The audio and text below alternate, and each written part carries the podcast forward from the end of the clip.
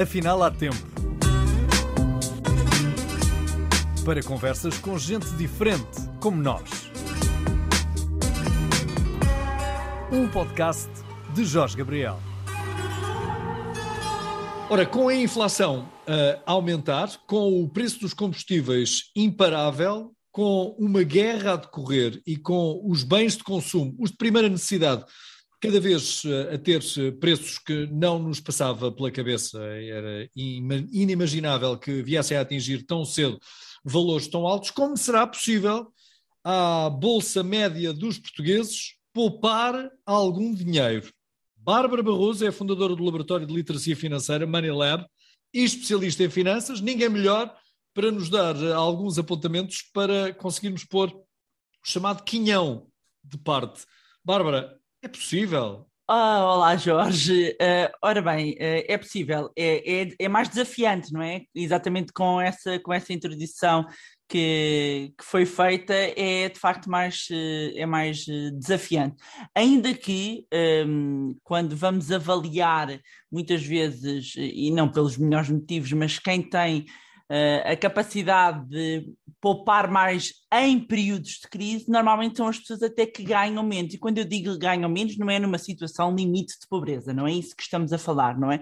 Mas quem tem menos tem uma maior capacidade de adaptabilidade, uh, talvez porque a vida assim o tenha levado sempre, não é? Do que muitas vezes pessoas que uh, têm mais, têm mais, têm o seu padrão de vida ajustado a. Uh, há mais luxos e não há e, e, aproveitar para dizer não há mal nenhum em haver luxos desde que eles caibam na nossa carteira, não é? Sou pena de estarmos a trocar luxos por necessidade e, e, é, e é bom saber distinguir que existem vários patamares uh, e mesmo quando vamos, por exemplo, à pirâmide Marshall e que nos ajuda a perceber que na base estão as necessidades, não é? E com isto fal falamos de ter um direito uh, à saúde, falamos de ter o direito de um teto, não é? Portanto, as primeiras necessidades que nós vamos tentar suprir com o nosso dinheiro são as necessidades básicas. Portanto, a partir uh, de, de, de um momento tudo começa a ser luxo, ainda que hoje em dia nós tenhamos alguns luxos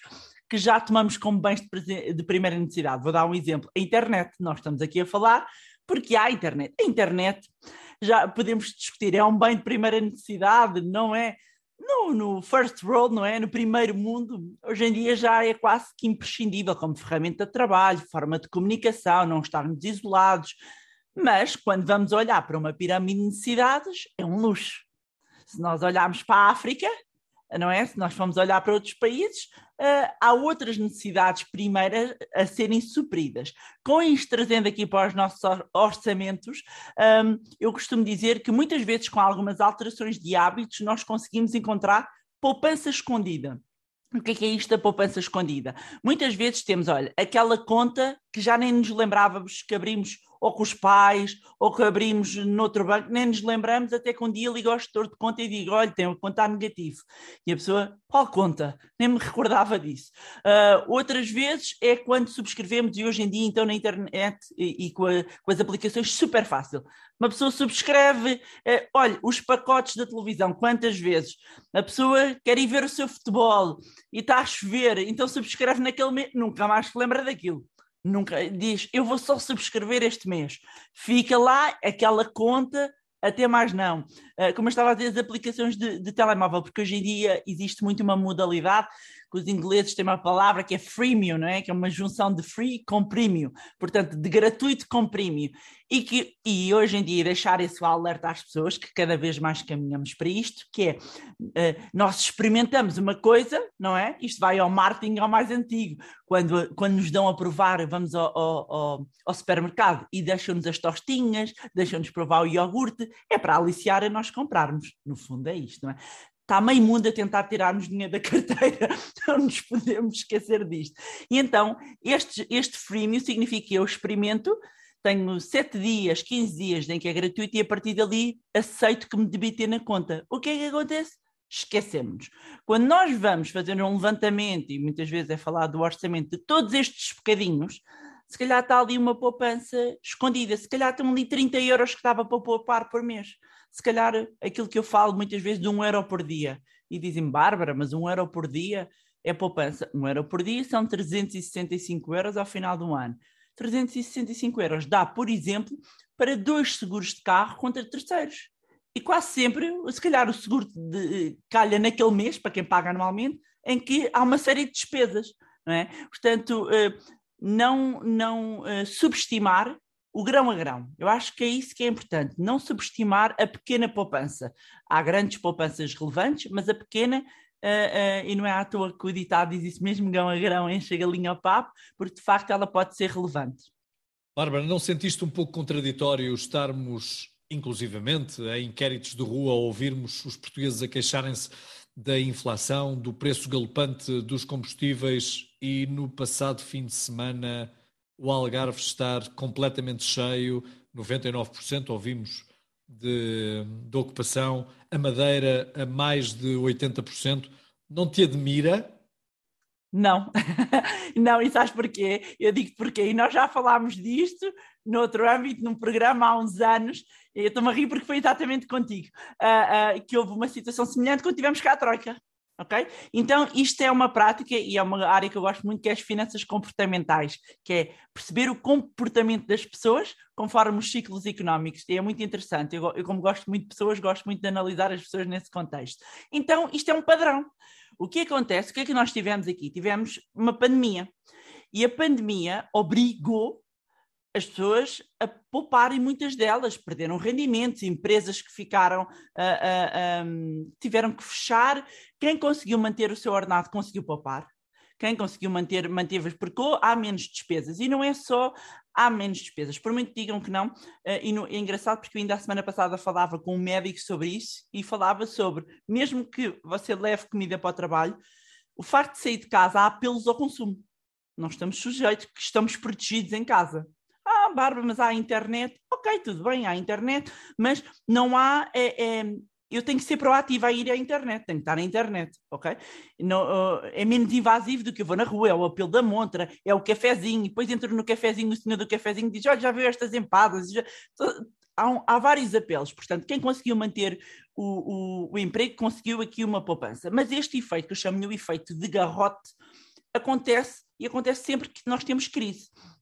Portanto, as pessoas apertam, não é? apertam o consumo, estão castradas umas por medo, houve quem manteve os rendimentos, não gastou dinheiro com medo da incerteza que aí vinha, quem não teve, eh, não tinha, não é? Não é preciso dizer mais nada, quem não tinha, não tinha. Então, com a retoma, com o levantamento de restrições, com uh, também a, a, própria, o próprio algum receio que as próprias pessoas tinham, um, começa a dissipar.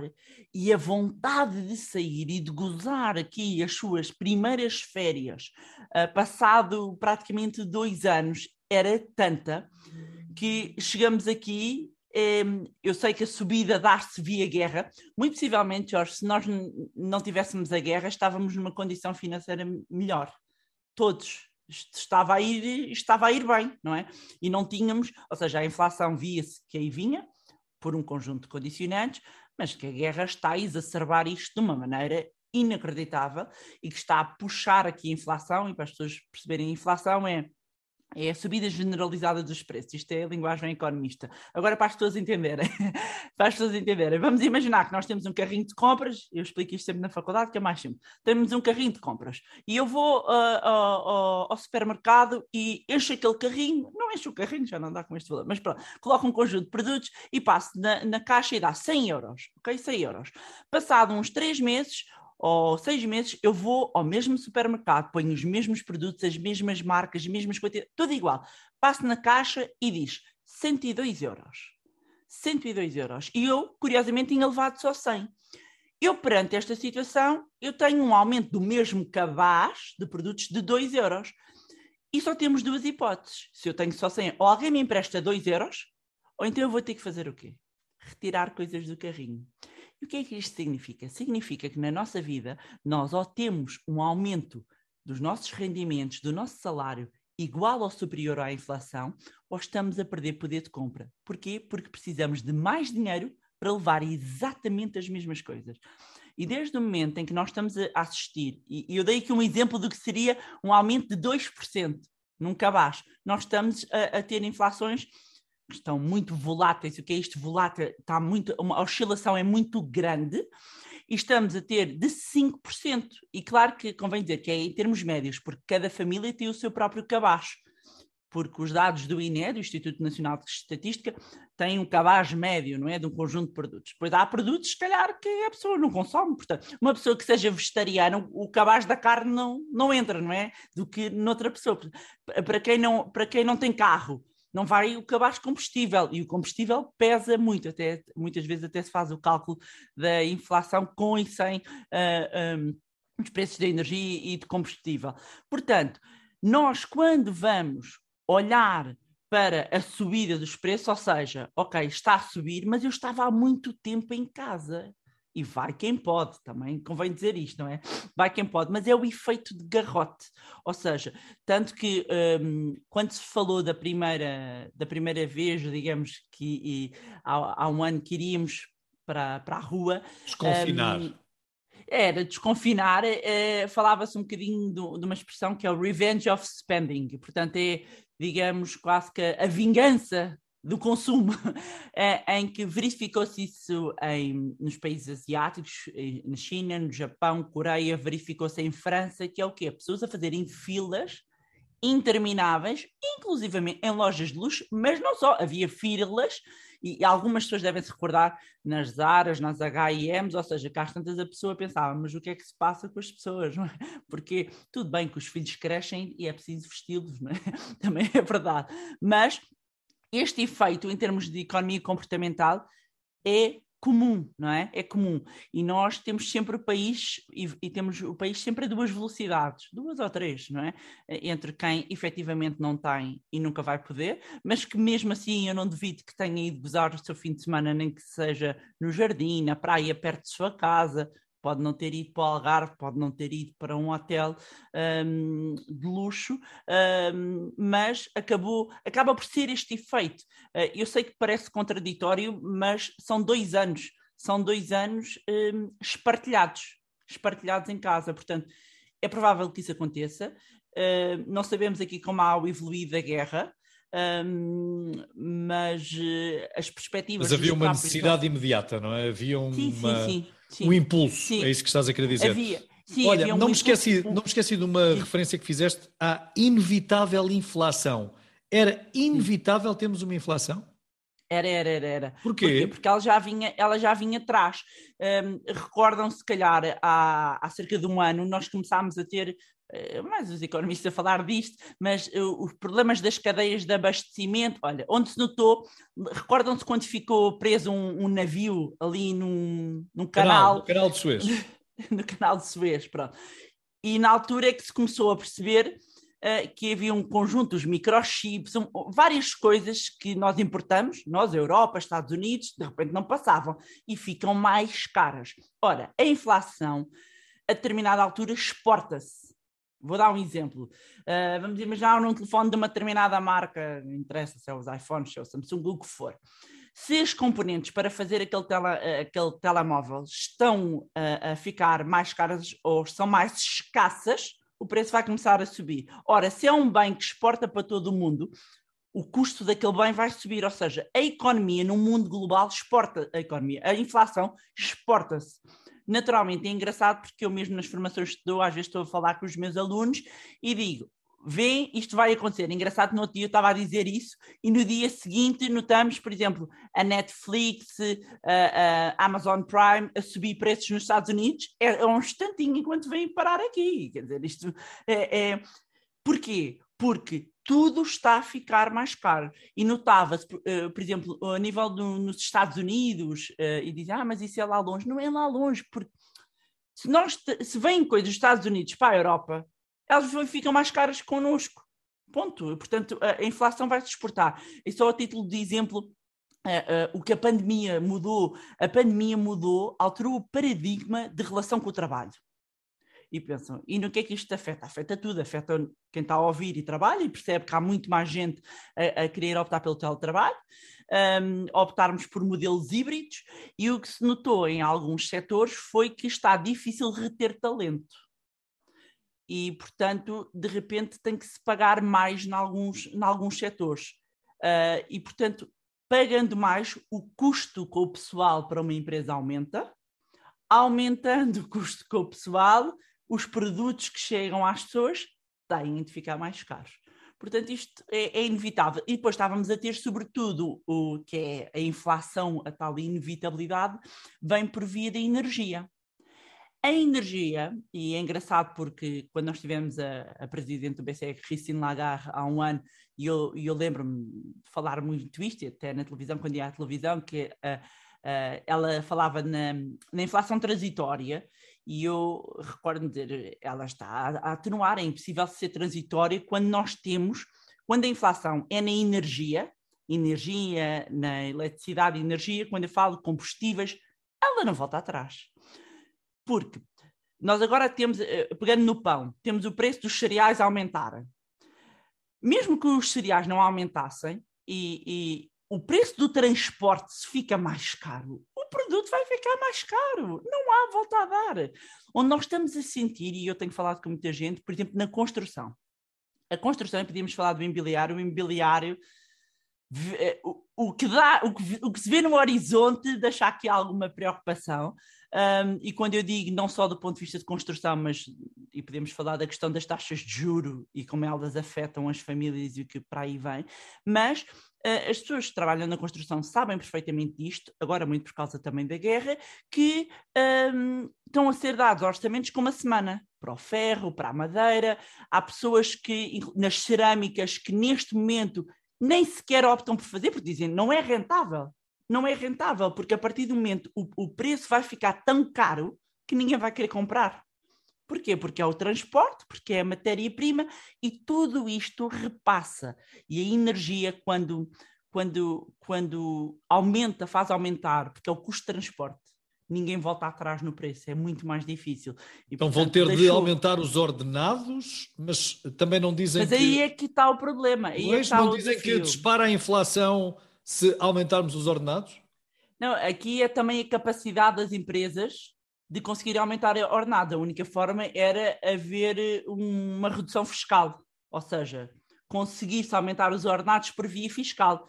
Uh, uh, o, o, governo, o Estado, estaria disposto a arrecadar menos dinheiro para estimular, porque as pessoas, com, com, obviamente, para ajudar as famílias, só que efetivamente as pessoas com mais dinheiro vão consumir, se vão consumir, vão aumentar os preços. E este é que é o problema. O problema aqui é uh, nós tivemos aqui um, isto nem quer tornar isto muito macro, mas tivemos um problema na oferta, não tivemos um problema na procura. As pessoas não deixaram de consumir. O que aconteceu é que houve um problema na oferta, na entrega dos produtos. Uh, e, e, por isso há quem diga que o, que o, Banco Central Europeu, que é quem é responsável no caso da Europa e Portugal é afetado pela política monetária, vai agora subir os juros porque tem que subir, porque é uma medida de, de, de política monetária uh, supostamente que vai ajudar a controlar a inflação, mas depois há muitos economistas que são contra esta medida porque dizem que tem a ver com se é do lado da oferta ou se é do lado da procura. Como não houve do lado da procura, que é o lado em que nós consumimos, como não foi esse, o, o, o, aumentar as taxas não vai necessariamente resolver o problema. Vai estrangular famílias, vai estrangular empresas. Porquê? Porque as empresas e as famílias têm dívida e a dívida que têm vai ficar mais cara. O que é que isto quer dizer? Que os empréstimos da casa vão ficar mais caros. E se calhar houve muitas pessoas a comprarem casa ali com a taxa de esforço no limite. O que é que é a taxa de esforço? É o peso que a soma das prestações tem no orçamento. Exemplo, tenho, ganho mil euros, só para tornar as contas mais fáceis, ganho mil euros. Eu nunca deveria ter a soma das prestações representarem mais de 40% do meu rendimento. E isto, se for uma pessoa, calcula os mil euros, se forem duas, imaginando mil cada uma, dois mil, não pode ultrapassar os 40%. É red alert. E houve pessoas que pediram, se calhar ali no red alert, e está nos 40%. Mas tínhamos taxas de juros negativas. Então estas taxas sobem. As taxas tempo, sobem. No tempo da Troika foi o que sucedeu, não é?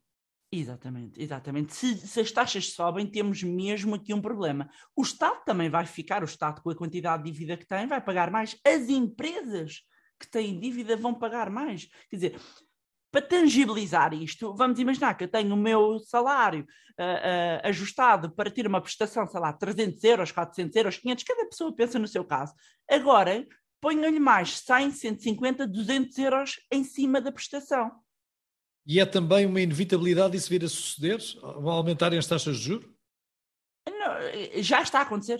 Já está. Ou seja, as taxas de juro, as coisas normalmente nos mercados económicos ou financeiros funcionam por antecipação e fala-se aqui vão subir, elas não vão, elas já estão a subir, porque uma coisa é a taxa de referência do Banco Central Europeu, outra coisa é a taxa Euribor.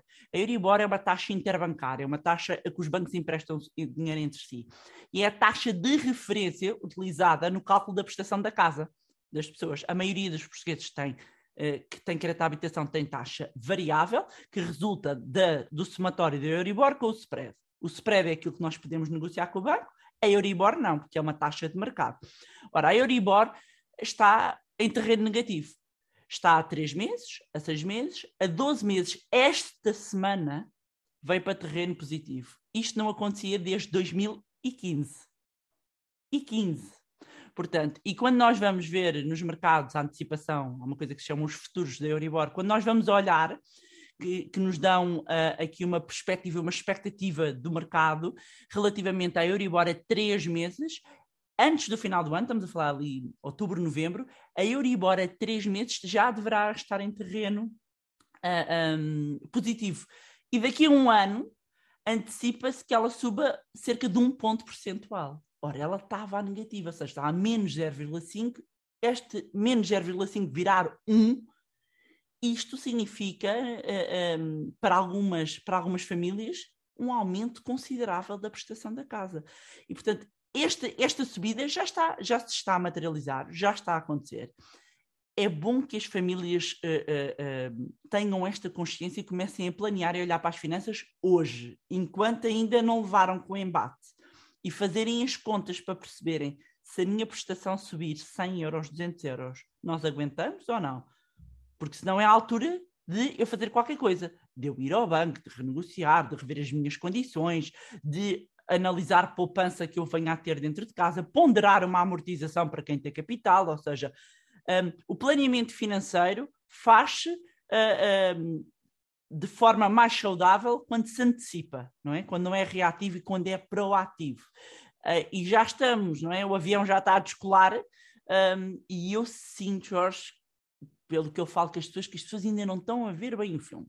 Bom, eh, nós temos de facto eh, que olhar para eh, as nossas necessidades e para aquilo que pode na prática ser reduzido nas nossas despesas.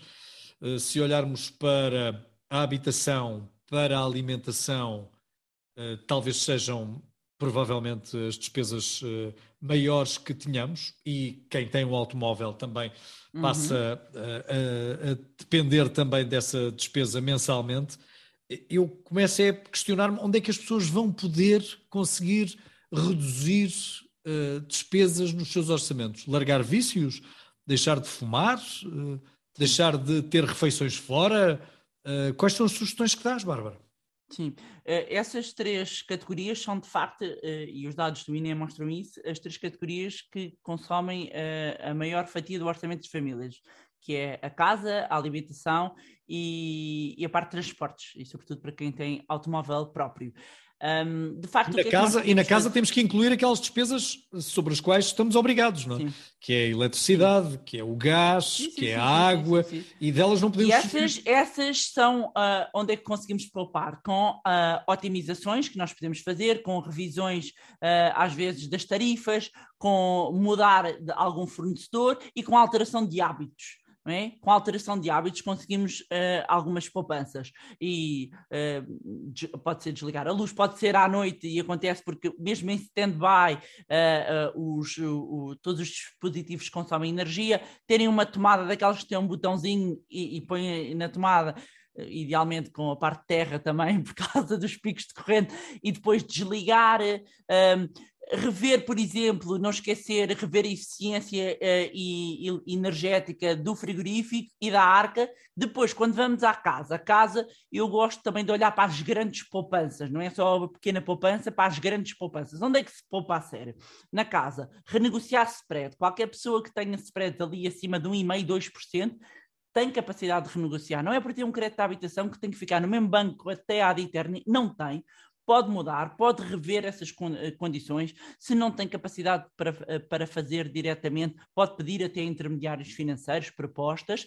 Um, a questão dos seguros também, porque não é obrigatório ter os seguros de vida associados ao crédito de habitação na, uh, na própria instituição, tem que ter atenção ao agravamento do spread. Para dar aqui um exemplo, às vezes eu posso conseguir melhores condições e melhores coberturas num seguro fora, um, e, e, vamos imaginar que vou pagar por fazer esse segundo fora menos 20 ou 30 euros. Vou pagar, por exemplo, imagino que eu pago, sei lá, uh, 60 no meu banco e vou pagar 30 fora, consigo pagar 30. Mas como tiro dali o seguro, vou ter um agravamento no spread e esse agravamento são 10 euros. Mesmo assim, ainda estou a poupar 20 e estou a ter melhores condições. Portanto, os seguros é algo às vezes que as pessoas se esquecem ou, ou não sabem, falta de literacia que não, ou, é, legalmente os bancos não podem uh, fazer depender isso. Eles fazem uma coisa que se chama cross-selling, que é a venda de produtos cruzados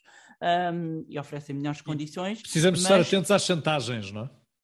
Sim, sim, mas eh, nada como fazer as contas ou pedir ajuda uh, para, para fazer essa contabilização. Portanto, daí claramente que a casa, e, e, porque na casa se conseguem muito grandes poupanças, porque estamos a falar disto vezes 30 anos. É? Quando multiplicamos, a escala um, é grande. Depois, quando vamos olhar para o automóvel, o automóvel é um luxo. É um luxo para muita gente, embora eu faça sempre a ressalva, porque às vezes é, é importante a gente perceber que um, Portugal não é Lisboa, Porto e grandes cidades, não é? E portanto é muito é muito bonito falar quando temos eh, moramos uh, em cidades onde há um bom apoio de transporte, quando se está a 100, 200 quilómetros só para ir para uma consulta, a conversa é outra, não é? Pronto. Um, e, e, convém, eu gosto sempre de deixar esta nota, porque não sou insensível, muito pelo contrário, porque ando pelo país, porque conheço a vida de, dos portugueses, eu sei que lá está, é o país a duas, três velocidades. Um, mas muitas vezes o carro está desajustado e eu uh, uh, apelo às pessoas que façam essa reflexão, sobretudo porque há muito carro que passou a ficar parado à porta de casa. E portanto, se forem fazer as contas, dava para andar de táxi durante não sei quantos anos. Mas é verdade, para, sobretudo para quem mora uh, nas grandes cidades, quase dava para andar de táxi. Uma vez fiz essas contas, uh, para, para um amigo que eu mostrei por A mais vezes, o dinheiro do teu carro, tu consegues andar de táxi durante 10 anos. Ele ficou espantadíssimo, espantadíssimo. Nunca tinha pensado, nunca tinha pensado nisso, não é? Uh, e de facto ajustar, ajustar uh, o carro. Olha, já que estamos a falar no carro, talvez seja mesmo útil fazermos contas ao investimento uh, em carros da moda. Agora são os carros elétricos que Sim. estão na moda e as pessoas julgam que de imediato vão uh, uh, passar a ter. Uh, a questão é que a, maioria das pessoas dinheiro, não, é? pô, não, está a andar muito, não é? Não, a maioria das pessoas não está a andar muito. A mas porque os preços dos carros são incomportáveis, não é? são mais caros, são muito mais caros e, e, para se andar, não é? Para, para compensar. Tudo o que é, eu vou só porque é da moda e muitas vezes não cabe no meu bolso, não é? Isso é a maior preocupação. eu tenho zero, zero a apontar a quem diz que caiba no bolso, porque eu não gosto muito, e, e, mesmo trabalhando nesta área, eu não gosto muito da questão da escassez. E por isso, quando há bocado perguntavas, eu ia dar uh, aqui outro contraponto, que é, há mínimos olímpicos, quase assim, para se cortar. Há mínimos, falei da pirâmide de Maslow porque há necessidade. Chega ali um momento que, por muito que nós vamos enxutar o orçamento, aquilo não há mais nada. Não há mais nada. E eu já analisei orçamentos em que a gente olha e tipo, oh, já não há mais. É a segunda vez não... que falas na pirâmide de Marshall. Queres explicar-nos o que é a pirâmide de Marshall? Eu, eu, eu, eu mostrava-te, eu mostrava-te mesmo, porque eu acho e depois até te posso, posso mandar uh, para mostrar, senão eu partilhava aqui. Isto é em vídeo, é? Se eu conseguisse partilhar aqui, deixa-me ver se eu consigo. Pirâmide de Marshall, porque às vezes, uh, não é de Marshall, é de Maslow, eu é que estou aqui a dizer mal o nome, peço desculpa, não é? E se calhar isto ajudava a, a, as pessoas a, a, perceberem. E vou tentar fazer, será que eu consigo fazer aqui um share screen? Consigo? Não consigo, deixe-me dar autorização. Vamos ver, vamos ver. Não sei. Ok. Que é ali ao lado do share screen embaixo. É porque era aqui mais fácil, não é? Porque temos na base a fisiologia, que é Sim. comida, água, abrigo, sono. A seguir temos a segurança, o nível da segurança, a segurança da família, do corpo, propriedade. A seguir temos o patamar do, do, do social, que é o amor, amizade, família, comunidade.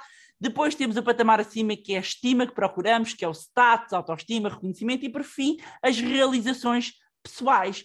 O que é que significa? Uh, uh, quando nós estamos a falar de, de, uma pirâmide, é a pirâmide das necessidades. Uh, as necessidades básicas estão relacionadas com tudo o que é a fisiologia, não é? É respirar, é comer, é beber, é dormir. Claro. Quando vamos para a segurança é o quê? É o emprego, é a saúde, é a casa, não é? É o patamar seguinte, é já conseguimos, além de suprir as nossas necessidades fisiológicas, conseguimos ter um nível de segurança. Depois vamos para a social, que é a parte em que, ok, eu já consigo socializar, estar com a minha, com a minha família, com as minhas amizades e jantar fora. Depois temos a parte da confiança e autoestima, ou seja, a autorrealização, Sim, isto tem a ver com as necessidades do ser humano, é muito lá em cima. E a maioria, eh, eh, quando falamos eh, para muitas pessoas que ganham muito pouco, elas praticamente não saem da fisiologia da segurança andam aqui, portanto, luxo lá em cima. O problema começa quando eu estou cá na base, na pirâmide de Maslow, estou cá na base e estou a pensar uh, ah, um, lá em cima em coisas que estão fora, estão fora São irreais para as nossas capacidades, sim. não é? Sim, sim, sim, claramente. Portanto, é, é, importante nós termos esta parte ajustada, mas como eu estava a dizer, há mínimos, há, há, há ali um momento em que não há mais nada para cortar. Então, se a poupança é a diferença entre as receitas e as despesas, e eu já cortei tudo nas despesas, eu só tenho uma hipótese: aumentar a receita. E eu acho que também falta aqui uma, um, uma, uma corrente e uma veia que nos leve a empreender, a, a, a procurar formas de rendimento extra. E uh, isto tem a ver com a forma como somos educados e a sociedade uh, nos educa, não é? Educa-nos para o trabalho para conta de outrem. Uh, se temos todos de ser empreendedores, não, mas podemos todos empreender, inclusivamente nas nossas próprias organizações. É? Mas quando nós vamos, e, e, vou trazer um país, país irmão de língua, é o Brasil, é muito comum uh, venderem o brigadeiro, o, o, fazerem qualquer coisinha, uh, é usarem os fora, é? dons. Exatamente, usarem os dons para fazer o que eles chamam a renda extra. É? Uh, e, e aqui, apesar de haver pessoas que fazem, um, muitas vezes não existe esse, esse foco. Não, é, é, como é que eu vou ganhar mais? Vou trabalhar mais horas. E isto tem a ver com uma questão de mentalidade, não é? Uh, não sermos educados, mas nós devemos olhar para a poupança nestas duas vertentes. Eu, para aumentar a minha poupança, eu, o ideal é eu fazer as duas coisas, não é? É eu ter um orçamento enxuto, digamos assim, e procurar ganhar mais. Porquê? Porque eu não acredito e, e não defendo nada a privação. Eu acho que nós uhum. merecemos uh, um, ser felizes e, e, subir um bocadinho na, nesta pirâmide que eu estava a falar, não é? Não vivermos aqui só para pagar contas, não é? Acho que a vida tem que ser uh, mais Temos que ter algum prazer, mas... Uh... Mas ajustado ao bolso, claro. Pois, tu não... Face às realidades que nós vivemos e os números aparecem invariavelmente uma a duas vezes por ano, da lista dos mais ricos do mundo, que são, eh, de facto, eh, um grupo restrito de pessoas que detêm grande parte da riqueza. Sim. Ora, e o número de pobres é cada vez maior face ao número de ricos que também percebemos que a lista é menor, mas que a riqueza que detêm é maior. É maior. Portanto, Ora, há mais dinheiro concentrado em menos gente. Em menos pessoas. Sim. Não há hipótese de inverter isto um bocadinho, de haver um ano ou outro. Uh, está, está, difícil, não é? O que está a acontecer é, é ficar efetivamente cada vez mais, mais riqueza concentrada uh, uh, em poucas mas, mas pessoas. Eu até, sim, eu até te digo que há muito mais riqueza do que aquela que vem na lista da Fortune ou da Forbes, porque aquela é que é contabilizada e é aquela porque depois é há muito património. Não? é, porque depois há aqui muito património também não declarado, não é? Eh, eu até te digo que eu, eh, é claro que aquelas pessoas são altamente milionárias, bilionárias, mas há muitos mais que não estão lá na lista, muitos mais, e alguns até maiores, uh, só que estão ligados a outros negócios que não têm interesse uh, em, em, em, que se sabe, não é? Muitos negócios ligados ao petróleo também, uh, em que não, as fortunas não estão contabilizadas, porque eles não permitem que sejam contabilizadas. É muito mais fácil contabilizar quando claro. a empresa está cotada, não é? Que é o que acontece com o Elon Musk. O Elon Musk, a bem da verdade, ele detém ações da empresa que vão valorizando e depois ele vai figurando ali cada vez mais, mais no topo um, da lista e faz com que haja essa assimetria. Mas infelizmente continua a haver um grande fosso continua a haver um grande fosso e sem, sem ir eh, para a lista da Forbes ou da Fortune, nós podemos ir para outro fosso e, e, que há dados que mostram isto, que é o fosso da diferença salarial entre, eh, às vezes, as administrações das empresas e os trabalhadores, que muitas vezes ganham 10, 20, 100 vezes mais do que o trabalhador médio da empresa. Isto é que eu acho que também não pode acontecer, não é? Não deve acontecer. Uh, ah, um, não deve haver esta disparidade. E mesmo que se diga, ah, mas ele criou a empresa, ok, mas a empresa, as empresas devem ser beneficiadas e há cada vez mais rankings para, para, para um, também atribuir e, e, e, às empresas, que é uma empresa, por exemplo, para ser cotada, para ter acesso a certos tipos de financiamento, deveria cumprir certos uh, uh, critérios e já começam a haver, há uma sigla que se chama ESG, o que é, que é ESG? Quer dizer E de, de Environment, uh, Social and Governance, portanto, de ambiente, social e social. governança.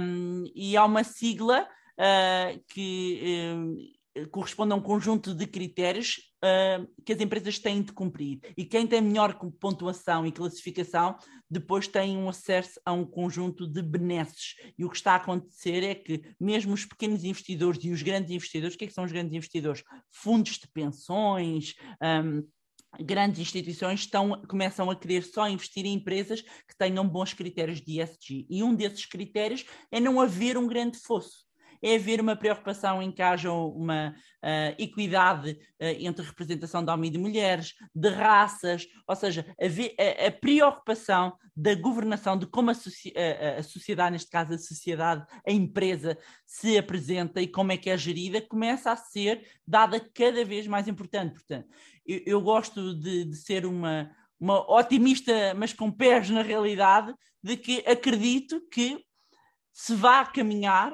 para melhores práticas e havendo o exemplo, naturalmente, um passinho de cada vez. O, o fosso é grande, sim, uh, mas uh, há empresas também a darem bons sinais. Agora, claramente, tem de haver muitas vezes também vontade política e vontade política no todo.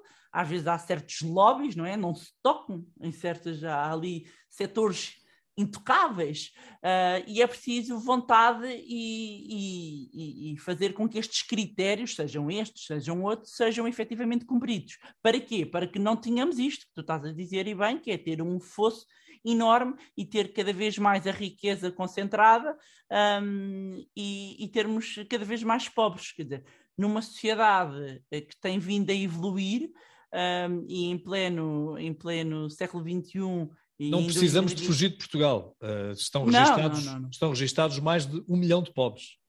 Sim, e cada vez que há uma situação de crise é, é, é uma calamidade mesmo, é uma calamidade, porque há muita, há muita pobreza escondida e muita pobreza envergonhada. É? Bárbara, uh, mas não temos, então é... face àquilo que a história já nos demonstrou, que com tanta quantidade de pobres, com tanta necessidade, uh, a cantarinha tantas vezes vá à fonte que um dia parta a asa? Eu percebo, eu percebo o que é que estás a dizer. Um, eu quero acreditar que ainda. Na Revolução assim... Francesa eles estavam com fome em torno de Versailles. Sim. Uh, Sim. Na, isso, na, antiga, isso... na antiga Rússia uh, foi a fome que provocou que uh, acabasse por cair o regime de czares. E vamos por aí fora. E vamos por aí fora sim, na sim, história. Sim. É? Quando chegamos a situações extremas, é obviamente, não é? E nós, sendo o povo conhecido por brandos costumes, não é? Um, uh, acredito que numa situação calamitosa que pudesse, uh, pudesse isso acontecer, não é? Haver alguma revolução, mas eu ainda quero acreditar que antes disso uh, haveremos de conseguir resolver alguns problemas. Agora, acho que temos que exigir muito dos nossos governantes e, e eu acho que as pessoas não têm noção do poder que, que se tem. Bárbara, e para finalizar, Uh, eu sei que tu não tens uma lâmpada de Aladino, mas se alguns daqueles que nos veem ou ouvem uh, tiverem alguma poupança, aonde é que deveriam investir? Então, o primeiro patamar de poupança que toda a gente deve fazer é constituir um fundo de emergência. O que é, que é isto um fundo de emergência? É um fundo de maneia, é um pé de meia, que deve ter o correspondente de seis meses a um ano das despesas mensais. E pode dizer, Bárbara, mas isso é tanto dinheiro. Então vamos começar por um mês. Ok? Vamos começar por um mês. O que eu, eu tanto insisti nisto e tenho vindo a insistir que muita gente, mesmo quando a pandemia, disse obrigada, Bárbara, por ter insistido nisto, conseguimos passar a pandemia de uma forma a respirar, porque a minha mãe perdeu o emprego, porque o meu pai não está, fechou o talho, fechou isto, fechou aquilo, e conseguimos porque eu tanto insisti com eles e nós tínhamos um colchão. Um, e este é o primeiro patamar. Porquê? Porque não faz sentido eu estar a pensar muito ainda no longo prazo, e atenção, parentes, deve-se pensar no longo prazo, deve-se pensar no longo prazo, mas se eu não conseguir suprir uma necessidade a curto prazo. Portanto, eu estar a pensar, ok, vou papar daqui a 20 anos e o meu carro avaria, eu não consigo pagar porque tem ruptura financeira, não faz sentido nenhum. Portanto, ter um fundo de emergência que deve estar investido em quê? Deve estar investido em quê? Num produto que tenha capital garantido, no sentido em que tenha baixo risco e elevada liquidez. O que é, que é isto elevada liquidez? Que eu consiga transformar rapidamente em dinheiro. Eh, em mercados é dois, três dias. A título de exemplo, uh, por exemplo, um, um, imóvel não é um ativo líquido. Porquê? Porque eu não consigo vender, transformar em dinheiro vivo em dois, três dias. Um, mas se eu ter uma conta poupança, eu ter uns certificados da Forro, eu já tenho liquidez, apesar que os certificados da Forro durante os três primeiros meses não pode, não pode mexer, mas a partir daí já pode e tem baixo risco. O ideal era que batesse a inflação, mas, neste, mas não é aí o foco. O foco é não perder o capital, por isso é que o, o fundo de emergência não convém estar em ações. Porquê? Porque se eu ponho o meu dinheiro e preciso de uma emergência, ponho, sei lá, 100 euros, vou dar um exemplo, 100 euros, e de repente preciso do dinheiro daqui a um mês, chego lá e estão 80, porque há uma oscilação. Então, mas eu tinha ali eh, a necessidade dos 80. Ah, mas a Bárbara, a Bárbara disse que a inflação vai perdendo o poder de compra. Claro, portanto, o ideal era cumprir as três, que era superar a inflação, baixo risco e elevada liquidez. Mas tivemos que abdicar de algum, neste caso vai ser de, da rentabilidade, porque aqui o foco é segurança. Depois de eu ter, então, uh, uh, suprido uh, o meu fundo de emergência, ou ter pelo menos três meses, eu vou começar a pensar noutros objetivos. E um dos objetivos é, para mim, que faz sentido, é olhar para a reforma. E, para, e porquê a reforma? Um, porque nós temos um problema de sustentabilidade da segurança social. Ninguém fala, sacode tudo para debaixo do tapete, como se não existisse, mas existe, é real. Porquê? Porque é matemática simples, não é matemáticas. Nós temos um sistema de solidariedade social, o que significa que quem está neste momento no ativo paga a reforma e as pensões de quem é atualmente reformado. E nós temos um problema na nossa pirâmide demográfica. Nós temos uma população envelhecida, isto significa que temos muitos pensionistas e pouca gente, poucas pessoas no ativo para pagar estas pensões. Ora, se nós estamos a viver cada vez mais anos e temos uma população cada vez mais envelhecida, significa que um salário vai estar a pegar, pagar duas ou três pensões. Não é sustentável. Não sendo sustentável, isto vai ter que acontecer qualquer coisa. E não parece que vai desatar a nascer crianças, não parece. Podíamos suprir isto com a imigração, sim. Ou vai ter que haver o que se verificou um, a quando o subsídio de desemprego, que é um plafonamento tem que haver um teto. Não é, é matemática, não, não dá. Um, um, um, salário não paga duas pensões nem três, não, não dá.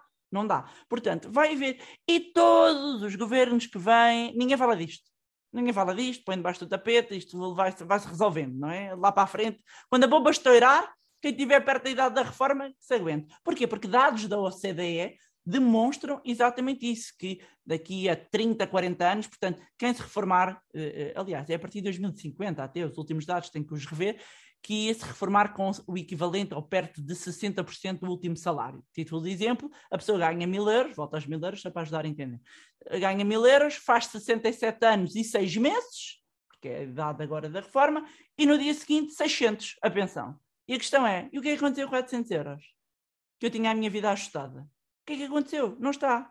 Foi, esfumou-se naquela idade. Então como é que eu tenho que colmatar isto? Com um complemento de reforma. E como é que eu faço? Começo a poupar hoje. E os jovens que não se preocuparem com a reforma hoje vão ser os pobres da manhã. É duro eu dizer isto assim, mas é verdade. E a vantagem de nós temos o tempo a nosso favor é que podem começar com muito pouquinho. 20, 30, 40 euros por mês a investir. Uh, têm longo prazo, podem investir em coisas, uh, podem assumir mais, mais risco no tempo, obviamente em coisas, não é se pôr em coisas esquisitas, não é? Em entidades, em, em, em instrumentos, em, em produtos um, geridos por entidades credíveis um, e investir na própria literacia financeira, não precisam de ser diretores financeiros. Olha, podem comprar, tem aqui o livro, que até fui falar contigo, põe o seu dinheiro a trabalhar para si. Não, não, este foi o livro que eu escrevi exatamente porque muitas vezes perguntava, Bárbara, por onde é que eu começo? Bárbara, por onde é que eu começo? Porque as pessoas não sabem por onde começar. Não é? Por onde começar. E Olha, então, há agora umas moedas alternativas que estão aí ah, no mercado. Há umas criptomoedas. E então, e olha, mas isso é, um, é um bom é, investimento? É, uma, é, esse é um ponto importante relativamente às criptomoedas. Ainda ontem também falava com uma pessoa que é sentir que, sobretudo os jovens, há muitos jovens a começarem a investir nas criptomoedas, que depois não têm as bases de noções de nada. O que é que é um juro composto, a importância da inflação, não têm fundo de emergência, não têm nada. Não estão minimamente preocupados. Isto é saltar etapas na vida. Nós tentamos ir de um passar para o 2 e saltar do 2 para o 10, nós não podemos saltar do 2 para o 10, temos que ir para o 3, para o 4, para o 5, só apenas chegamos ao 10 e é quase como havia os jogos, os jogos sem fronteiras, não é? a gente chega lá, a falha, uh, vem ali a escorregar por ali abaixo. Um, e é um investimento, é uma nova classe de ativos, é algo que está a aparecer. Uh, eu acredito que a tecnologia é interessante, mas deve só investir quem sabe o que está a fazer, quem tem um bom planeamento, quem entende e não investir por causa da dica quente do amigo, como eu lhe digo, não é porque o amigo diz está a dar. Há pessoas que não têm perfil de risco para aquilo. Não têm, nem nunca vão ter, algumas não vão ter. E há outras que acham que têm, uh, uh, uh, sobre, sobreestimam a sua capacidade de entender algo que é muito novo, é muito novo. E eu conheço pessoas que estão muito envolvidas Uh, uh, e é engraçado que das pessoas que eu conheço que sabem mais são as mais humildes em termos de conhecimento. E depois apanho muita gente muito verde a acharem que são a última bolacha do pacote em termos de, de conhecimento. E eu acho que uma coisa que eu aprendi também dos mercados uh, é que devemos manter-nos humildes, porque senão os mercados e o dinheiro dão-nos uma lição de humildade. Uh, manter-nos humildes, manter aqui com o espírito, com o espírito aberto e acima de tudo, consistência. A consistência vai ser a nossa melhor amiga. Isto é como ao ginásio, não é? Não, não posso ir ao ginásio levantar duas vezes um peso e acho que, que de repente estou ótima. Não, tenho que ir todos os dias, é grão a grão, grão a grão. E um, não subestimar a poupança programada e feita todos os meses. Todos os meses. Às vezes acham que o investimento é uma coisa. Hollywood vende-nos isso, muito sexy, muito glamour.